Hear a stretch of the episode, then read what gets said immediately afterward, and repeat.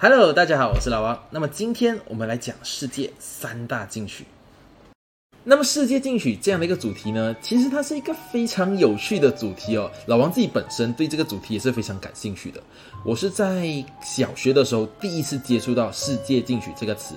那时候呢，我的好奇心是非常的重哦，其实小孩子啊，好奇心都很重。然后我就喜欢上网去查一些资料。那我查着查着，我就查到有这样的一个资料，他就说有一首曲子哦，这首曲子呢，它让很多人都着迷，让很多人都着魔了。听过的人呢，最后都自杀了。所以这首曲子它就叫做《黑色星期五》。那么那个时候，我就在网络上面我去寻找，就是《黑色星期五》这首歌来听。那我印象非常深刻，就是我听了很多版本的《黑色星期五》，可是听完之后呢，感觉也没有就是特别的诡异或者是悲伤的感觉。哦，那我就找啊找，终于找了很久，我终于找到了有一首号称是原版的这个《黑色星期五》，所以我当下就马上把这首歌给下载下来，然后去听这首歌。那那个时候，其实我在找这些资料的时候，我先说一下，我是在大白天的时候去寻找资料的，哦，这是烈日当空的时候，阳气非常旺盛的这个时候去寻找资料的啊！你不要叫我三更半夜去找这些资料，我不，我不好意思，我不敢哦。所以呢，在这样的一个情况下，我找了这首就是号称是原版《黑色星期五》的歌曲来听。那我听了之后呢，其实大概我只听了十几秒的一个时间吧。我马上啊就感觉到哇，整个人很诡异的一个感觉，然后整个空气都非常寒冷的感觉。然后呢，我就马上把音乐给关掉了。然后到现在我都没有敢再去找这相关的一些音乐来听过。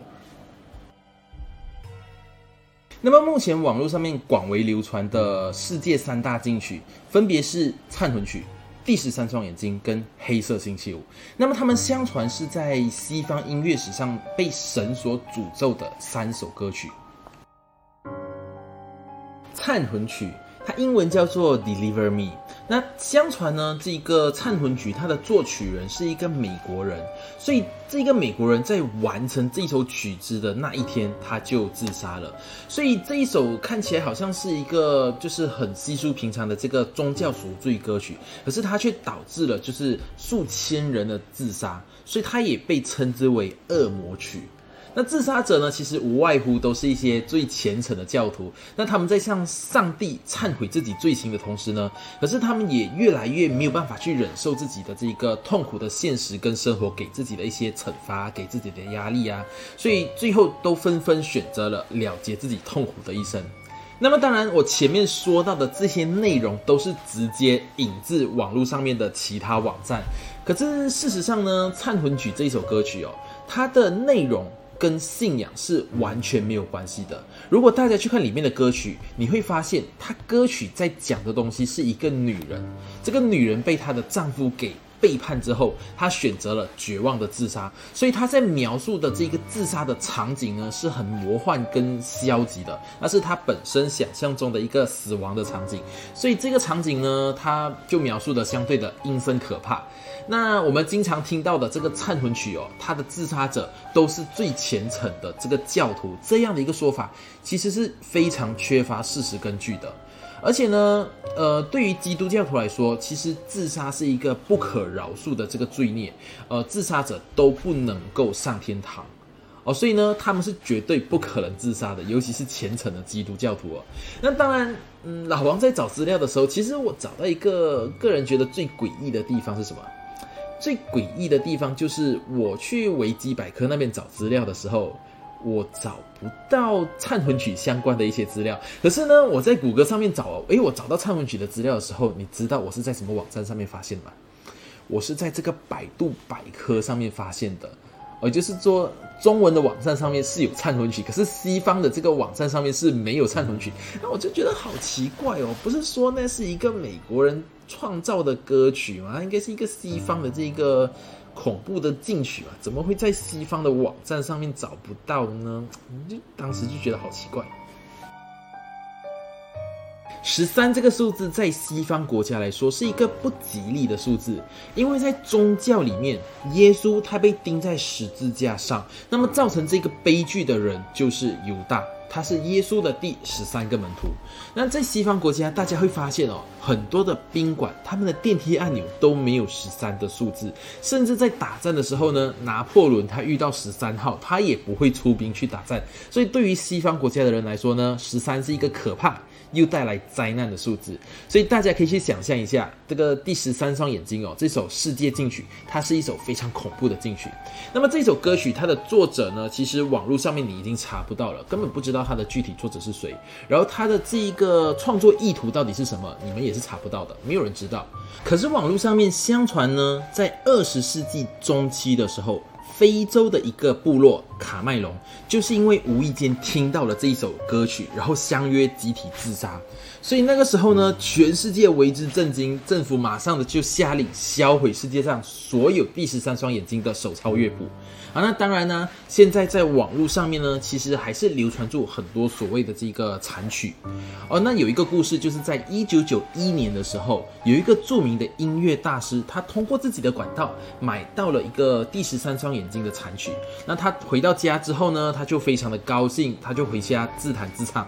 那可是还没有就是唱完。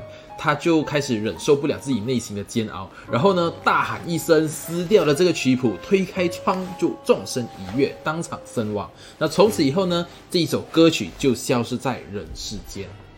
那故事说到这一边呢，老王要再讲一下哦，就是我在找资料的时候。呃，我在维基百科上面还是一样找不到第十三双眼睛的资料。哎，不过我在找这首歌来听的时候呢，我发现哦，在 YouTube 上面有一首播放量非常高的第十三双眼睛的歌曲，大概有二十多万的这个播放量。啊，可是我当时就听了，觉得好诡异哦。什么原因诡异呢？不是因为它的曲调诡异，是因为第十三双眼睛它应该是一首非洲部落的歌曲。可是他用到的乐器居然是电吉他，哦，它不是一首非洲部落的歌曲吗？那么现在在网络上面流传出很多所谓的残曲呢，其实他们里面用到的是这个魔鬼音阶，就是三全音。而是一个非常不协调的音程，让人听了之后就觉得很不舒服。或者他们有一些会在曲里面加入了大量的摩碟音，那是一种噪音的感觉，就像你用手指去刮黑板啊，或者是在装修的时候钻孔的那一种声音。我听了之后呢，感觉就是非常的不舒服。那么说到噪音呢，大家有没有听过白噪音？白噪音，它是用来做心理治疗的时候用到的一种声音哦，就像一些像下雨的声音一样，这种雨滴的声音。其实老王自己本身呢也是非常喜欢下雨天的，尤其是这个雨滴的这个声音，听了之后呢，感觉就非常的舒服。所以讲真的，音乐它真的能够影响到我们的这个心情。所以如果我们觉得心情郁闷的时候，千万不要去听一些能够让你更加郁闷的歌曲。黑色星期五这一首歌，它应该是世界三大禁曲里面最出名的一首歌。那它的原名是叫做《魔月》，它是诞生于一九三二年的法国，可是它是在一九四五年的时候被销毁的。相传这十三年的期间，听过这一首歌的人纷纷自杀了，那自杀的人数达到上百人，所以这一首歌也被称之为“魔鬼的邀请书”。那自杀的人呢？他们留下的遗书里面都会说，他们自杀是因为他们无法忍受这无比忧伤的旋律。那还有呢，弹过这首歌的很多钢琴家、很多的吉他手都从此封手了。所以，其实，在网络上面也流传出非常非常多跟黑色星期五有关的故事。那网络相传，第一个听到黑色星期五而自杀的人是一个英国的军官。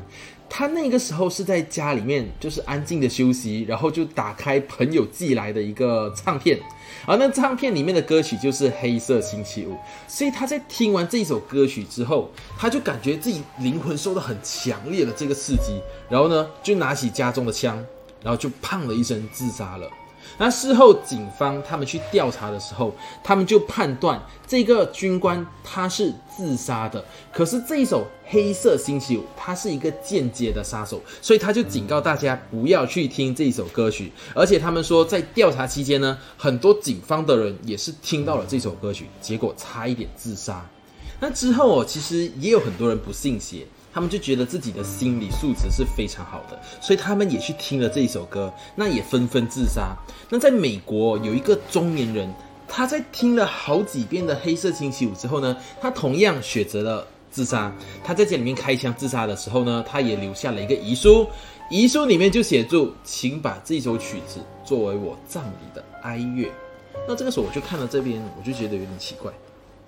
因为呢，在葬礼上应该会有他的妻子、他的家人、他的朋友们，所以如果他把《黑色星期五》当做他葬礼的哀乐，那是不是打算把他认识的人全部都给一网打尽？那么老王也在网络上面去寻找了一个，据说是原版的《黑色星期五》的一个歌曲来听，它是一首四十七分钟的纯音乐，是由钢琴演奏的。那据说呢，就是听完的人没有一个笑得出来的，很多人都患上了精神分裂症、抑郁症。咦，老王刚不是才把这首歌给听完吗？没关系，那我这边呢，一样的分享其中的一小段给大家听一听哦。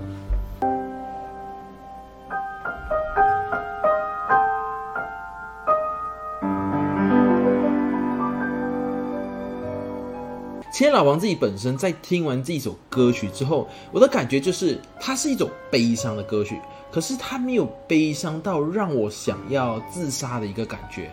那网络上面呢，其实还有另外一种说法，就是黑色星期五它之所以能够让人自杀，是因为它使用到了一个次声波的这个方式去刺激到我们的身体，然后呢，让我们去自杀。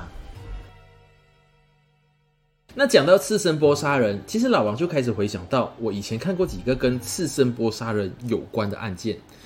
在一八九零年的时候，有一艘叫做马尔波罗号的帆船，它从新西兰开往英国的途中，它突然神秘失踪了。二十年之后，大家在火地岛的岸边发现了它，可是觉得很奇怪的地方就是，船上的东西看起来都是原封不动的，就连船长的航海日记字迹都还是。看得清楚的，然后上面的这些船员应该都已经死去多年了，可是他们的姿势还是保持住当年他们在岗位的时候的一个姿势。那时间往后推到一九四八年的年初，有一艘荷兰的货船，它在通过马六甲海峡的时候，那一场风暴过后，全船的海员都莫名其妙的死光了。然后还有在匈牙利的鲍拉德利山洞的入口，有三个旅行者，他们突然都一起。倒地，停止呼吸。那我刚刚说到的这些案件，他们的尸体经过法医的解剖，都证明了他们生前都是非常健壮的。好，那当然很多的专家就开始研究，为什么这些人会死亡？他们是因为饿死吗？是因为受伤吗？是因为自杀还是人为造成的吗？其实都不是。因为他们都没有找到明显的伤痕，所以经过反复的调查，最后他们终于找到了凶手，就是我刚提到的次声波。那么次声波的频率是在二十赫兹以下。我们人类的耳朵，我们能够听到的声音频率是二十到两万赫兹的这个频率，所以正常来说，我们的耳朵是听不到次声波的。那次声波它本身的波长很长，它传播的距离也非常的远，所以它是具有非常强的这个穿透力。它不仅是能够穿透大气、海洋、土壤，还能够穿过这种坚硬的钢筋水泥构成的建筑物，甚至呢还可以穿过坦克、军舰、潜艇跟飞机。所以次声波它为什么会造成这个人员的死亡？因为科学表明，我们人体的内脏它也是有一个固定的振动频率，这个振动频率是在零点零一到二十赫兹之间。所以，当我们的人体跟次声波接触的时候，我们的内脏就容易产生共振，所以这个共振会伤害到内脏，甚至严重的话会影响到我们生命。那老王在找完这些资料之后呢，其实我是有非常多的疑问。就比如说《黑色星期五》，它是在一九三二年的时候在法国那边被写出来的。可是以一九三二年的技术，能不能够录制一个四十七分钟的唱片？那就算它可以录制一个四十七分钟的唱片哈，那它有没有办法把次声波给录到唱片里面去？而且刚老王说，次声波它的穿透力是非常强的。那这样的一个情况下呢，这些军官啊，这些年轻人，他们在听了《黑色星期五》自杀之后，那他们周围的人是不是同样也自杀了？就是他们周围的邻居啊，可能在他们周围活动的人啊，是不是也都自杀了？而其实老王呢，因为这样的一个原因，我去网络上面去找了很多的资料，可是我找不到在那个期间有很多因为黑色星期五而自杀的一些新闻或者是资料。那甚至呢，官方也是没有任何的证明去证实说有任何的军官啊，像英国的军官啊，因为听过了黑色星期五而自杀。那我在网络上面找资料的时候呢，其实我发现网络上面经常把。黑色星期五跟黑色星期天这两首歌给搞混了。那黑色星期天，它也被称之为忧郁的星期天，这个名字真的取得非常的好。因为我的女朋友其实每到星期天的时候，她都会非常的忧郁，她会跟我说：“哎呦，明天又要上班了。”那心情都是非常的忧郁。好，那这样的一首歌，它是由匈牙利一个自学成才的作曲家。莱索塞莱省啊，莱索塞莱省，他在一九三三年的时候所撰写出来的，它的原名叫做《Vigil Világunk 中文的名称叫做《世界末日》，所以这首歌在一九三五年的时候，在匈牙利正式以《忧郁的星期天》的名称录制发行。一九三六年的时候，这首歌被改编成英文，然后被很多人翻唱。那其中呢，是以比利·赫利戴他翻唱的版本是最为出名的。所以，如果大家上网去找《黑色星期五》，或者你们去找《黑色星期天》，当你们找到的这个歌曲里面出现了一个女生在唱歌的一个版本的话呢，其实这个很有可能就是由比利·赫利戴他所翻唱的版本。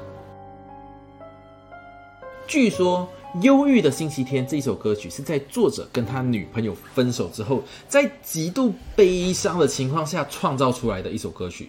那歌曲里面呢，就流露出非常绝望的情绪，那也导致了数以百计的人在听了这首歌之后呢，结束了自己的生命。所以这首歌也被称之为匈牙利。自杀歌，甚至一度遭到英国广播公司 BBC 的这个电台禁播。可是我在找资料的时候啊，我并没有发现任何的文献或者是政府的报道去证实这个自杀的数字。所以我觉得这很有可能是当时音乐的发行商为了促使他们的销售量而凭空捏造的一个一个故事。不过这首歌曲遭到禁播是一件事实。那可是考虑到当时的时代背景哦。当时是在一战跟二战之间，而且当时整个社会面对经济大萧条，所以其实社会已经足够抑郁、足够压抑了。那就不要再去增加他们的抑郁跟压抑，也不要再去影响到士兵们的士气吧。所以呢，BBC 电台才决定要禁播这首歌曲。不过这个禁令在二零零二年的时候已经被取消了。那除此之外呢，其实并没有任何其他的电台禁播这一个歌曲。那么，黑色星期五跟忧郁的星期天，其实他们都曾经被搬上大荧幕。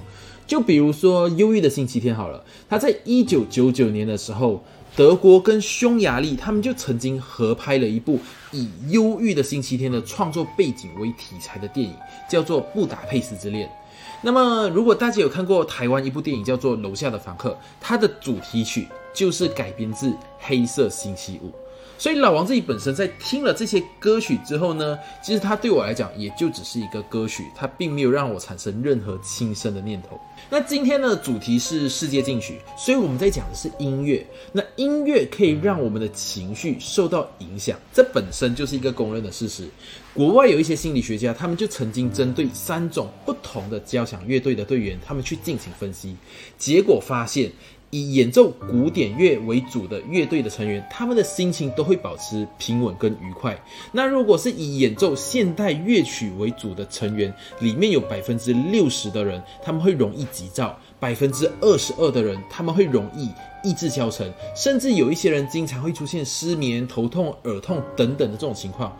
那有一些专家，他们就曾经针对一些音乐爱好者去做过调查，他们发现。经常听古典音乐的家庭，家庭里面的关系是非常和睦的。那如果经常听浪漫派音乐的人呢，性格开朗；那如果经常听现代派音乐的家庭，成员之间就很容易吵架。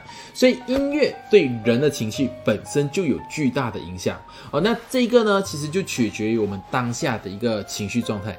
因为同一首歌，你的情绪状态不同的话呢，其实你听到的感觉是不一样的。所以老王在这边给大家一个建议，就。就是当你的心情在不好的时候，当你在悲伤的时候，你就不要找一些极度悲哀的歌曲来听。